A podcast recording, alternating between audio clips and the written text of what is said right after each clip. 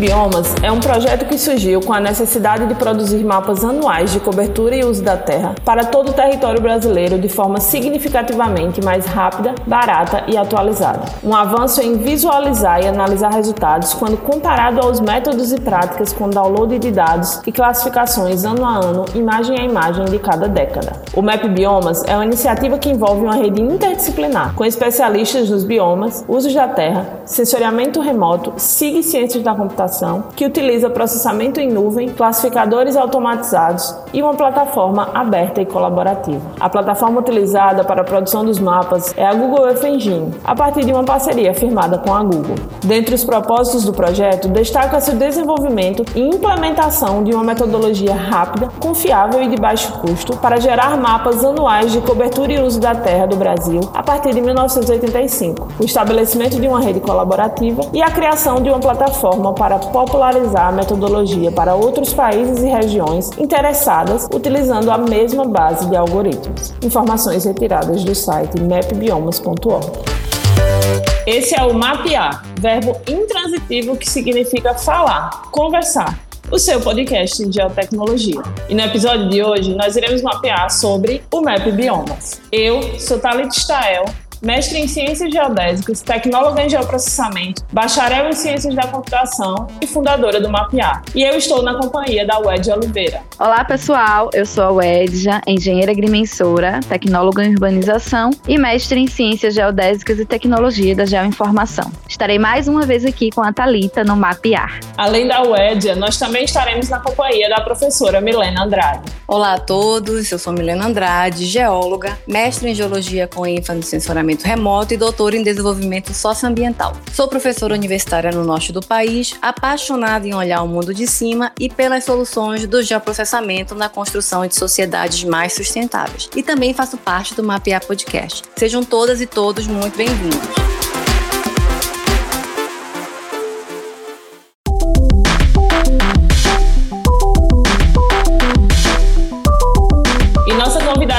Hoje é a Júlia Chimbo, ecóloga com mestrado em Geociência pela Universidade Estadual Paulista, doutora em Ecologia pela Universidade de Brasília, com doutorado sanduíche na University of New Hampshire, nos Estados Unidos. Foi bolsista DTIA CNPq do projeto Realização do Inventário Nacional de Emissões Antrópicas de Gases de Efeito Estufa pela Rede Clima e pós-doutorado CNPq no Instituto de Pesquisa Ambiental da Amazônia, o IPAM, onde atualmente é pesquisadora. Recentemente assumiu como coordenadora científica da iniciativa iniciativa MapBiomas. A Júlia tem experiência em mudanças de uso da terra, ecologia de ecossistemas e florestas tropicais. Júlia, seja muito bem-vinda ao Mapear. Uma honra tê-la aqui conosco, né, para falar desse projeto tão necessário e importante para todos nós. Conta mais um pouco para a gente, né, e para os nossos ouvintes sobre o MapBiomas e como são gerados e validados os produtos. Obrigada pelo convite, parabéns pela iniciativa do MapBiar. O MapBiomas é uma rede colaborativa de instituições formada por universidades, ONGs e empresas de tecnologia. Ela foi criada em 2015 para contribuir com o entendimento das transformações de uso da terra no território brasileiro e, mais recentemente, em outros países tropicais, como nas regiões da Amazônia, Chaco e Indonésia, também envolvendo instituições locais. O trabalho é feito com instituições responsáveis pelo mapeamento da vegetação nativa nos biomas. Por exemplo, na Amazônia, é o Amazon, que é a instituição responsável pelo mapeamento da vegetação nativa na Amazônia, a Caatinga, a Universidade Estadual de Feira de Santana, a Geodatim e a EPNE. No Cerrado é o IPAM, onde eu também sou pesquisadora. Na Mata Atlântica, a SOS Mata Atlântica e a Arquipam. No Pantanal, a SOS Pantanal e a Arquiplan. E o Pampa, a Universidade Federal do Rio Grande do Sul. E também nos temas transversais, como na agricultura, o mapeamento é feito pela AgroSatélite, na pastagem é o LAPIG, na Universidade Federal de Goiás, e na zona costeira, o ITV e a Solved. A equipe ela é bastante colaborativa e formada por especialistas nos biomas, usos da terra, sensoriamento remoto e ciência da computação, que utiliza processamento em nuvem e classificadores automatizados na plataforma Google Earth Engine. Desenvolvida pela Google, para gerar a série histórica de mapas anuais de cobertura e uso da Terra no Brasil pelo Map Biomas. Atualmente, a gente utiliza imagens dos satélites Landsat e contamos com um histórico de cobertura é, da Terra para cada pixel de 30 metros desde 1985. Para validação dos mapas, foram coletados mais de 85 mil pontos interpretados por três intérpretes diferentes para cada ano da série e que são utilizados como dados de referência para análise da acurácia, que é a principal avaliação né, na qualidade do mapeamento do mapbiomas.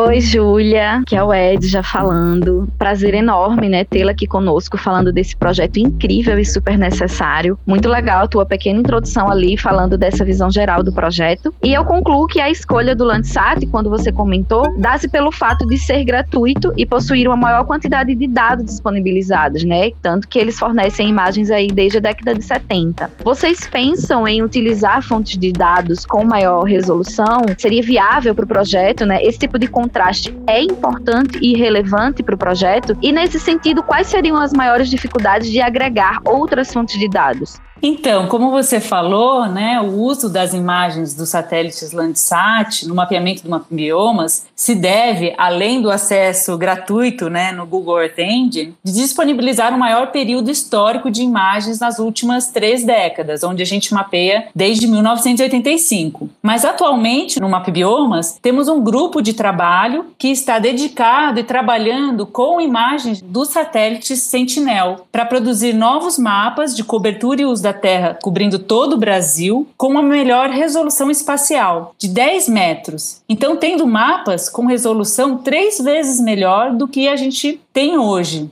mas que não apresenta a mesma cobertura temporal do Landsat. Agora, no entanto, pode cobrir os anos mais recentes e muito em breve a gente deve ainda esse ano lançar uma coleção beta desse mapeamento utilizando imagens do satélite Sentinel. Mas o MapBiomas também desenvolveu um projeto chamado NextGen Map, que fez um mapeamento da cobertura e uso da Terra, novamente cobrindo todo o Brasil, utilizando imagens diárias de alta resolução espacial com 3 metros de resolução da constelação de satélites Planet. Imagens essas que também são utilizadas hoje no MapBiomas Alerta, que é um sistema de validação e refinamento de alertas de desmatamento cobrindo todos os biomas brasileiros.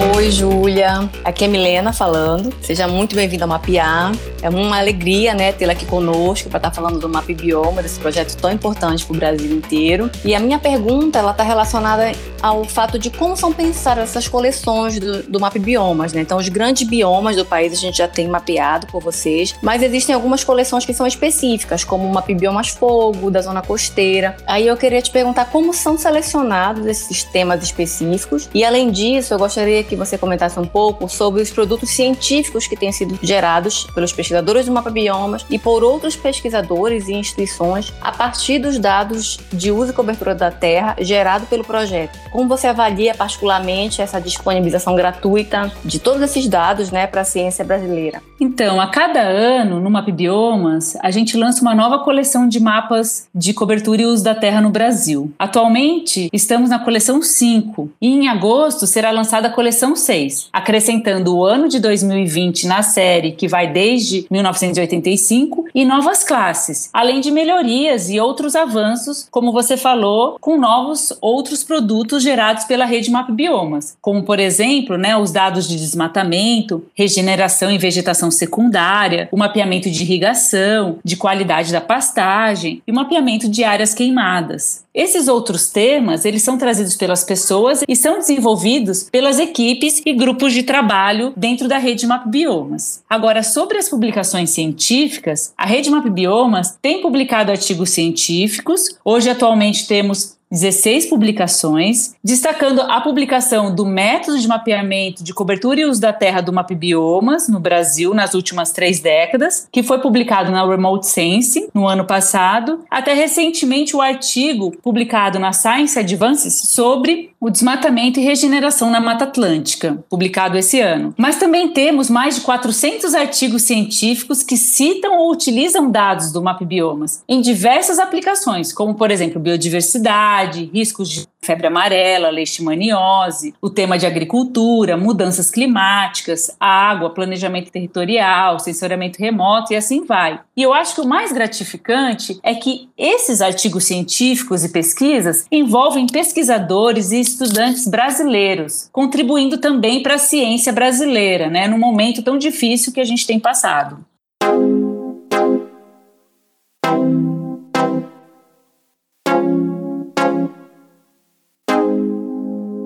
Júlia, eu conheci o Mapriomas em 2016, quando eu fui pesquisadora de TIB, CNPq, do Instituto Nacional do Semiárido, aqui na Paraíba, né? A sede fica em Campina Grande. É, e minha pesquisa acontecia a partir do projeto que era o Sistema de Monitoramento da Desertificação do Semiárido Brasileiro. Então, dentre os objetivos gerais, né, nós tínhamos que, o de georreferenciar os indicadores de propensão e ocorrência da desertificação. E um desses indicadores era o de cobertura e uso do solo. Então a gente sempre recorria também ao método biomas, né? Nós também utilizávamos o Landsat para análise temporal, mas ainda assim nós tínhamos muita dificuldade, né, com a quantidade de nuvens existentes. É, Júlia, eu gostaria que você comentasse um pouco mais sobre essa aquisição e tratamento de imagens, né, que eu acredito que seja através do Google Earth Engine, como você já colocou, mas levando em consideração a ocorrência de nuvens nessa aquisição de imagens e também sobre qual percentual vocês utilizam como ideal, né?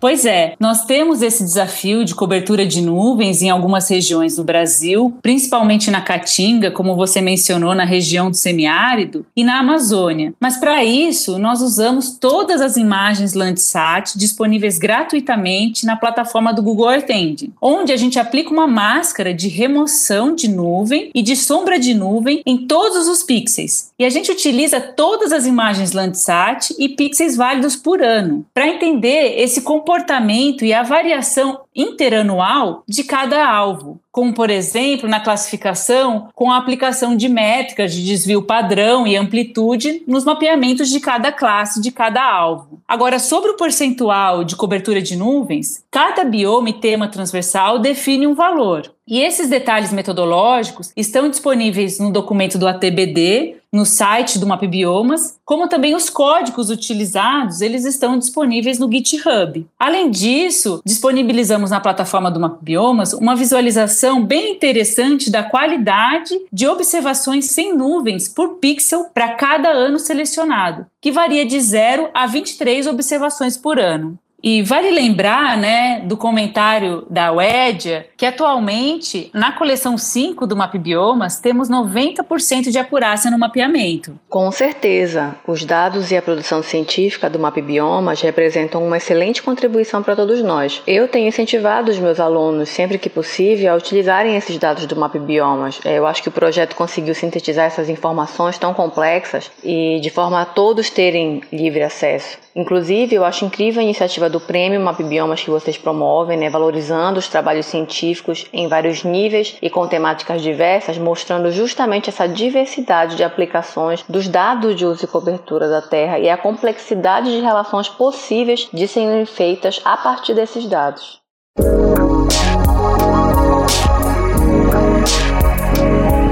Infelizmente, nós estamos chegando ao final desse episódio. É um episódio esclarecedor, um episódio incrível, né? Com a Júlia. E aí, Júlia, eu vou passar novamente a palavra para você para que você possa se despedir dos nossos ouvintes. O espaço é seu. De antemão, eu já agradeço mais uma vez a sua participação e deixo aqui seu lugar no Mapear, né? Um lugar especial que só soma a cada episódio. Novamente, eu é que agradeço o convite e parabéns pela iniciativa do Mapear, envolvendo mulheres na ciência e nessa temática de geotecnologia. e também colocar a rede Map Biomas à disposição para colaborações e sugestões. Obrigada. Gente, muito obrigada por mais essa escuta nesse tema tão importante, né, e, e atual e incrível, né, dessas novas apresentações de dados do uso do solo do Map Biomas, que venham novos projetos e sucesso nessa jornada. Júlia, foi um prazer. Muito obrigada pela sua presença. Espero que nós nos encontremos mais na frente em outros episódios e em outros projetos.